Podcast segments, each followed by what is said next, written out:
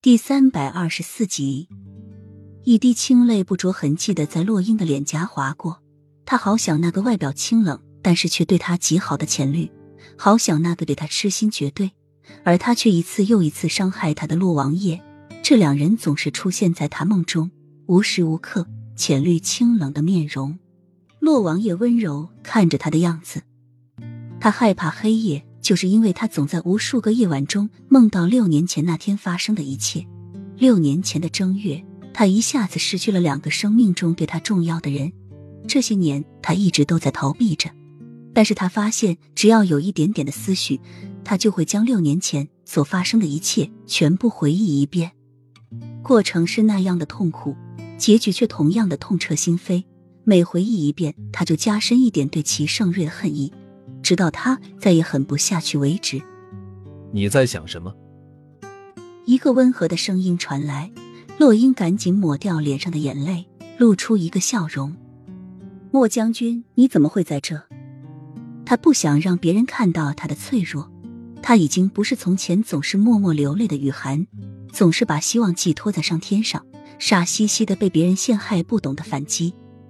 如今的他是有仇必报，谁要是惹了他。他就绝不会放过谁，他要拿出在现代为了出位的精神，提高所有的警戒，不让自己失收。睡不着，出来转转，没有想樱花夫人会在这里。墨尘看了一眼围墙里的飞宫，又看了一眼带着泪痕的洛英。你为什么对着飞宫哭呢？没有，只是想到了以前的事情，忍不住流眼泪了。洛英摇着头。眼神却依旧落寞着，不说了，我要回去睡了。说着起身就要朝太子宫走去，墨尘却突然拉住洛英的手臂，一双坚毅的眸子溢满了洛英看不懂的情绪。是因为慕容锦吗？洛英摇摇头，笑着说：“当然不是，我从成亲的第一天就知道了，又怎么会因为他流泪呢？”可是，我看他对你挺好。很关心你，而且很了解你喜欢什么。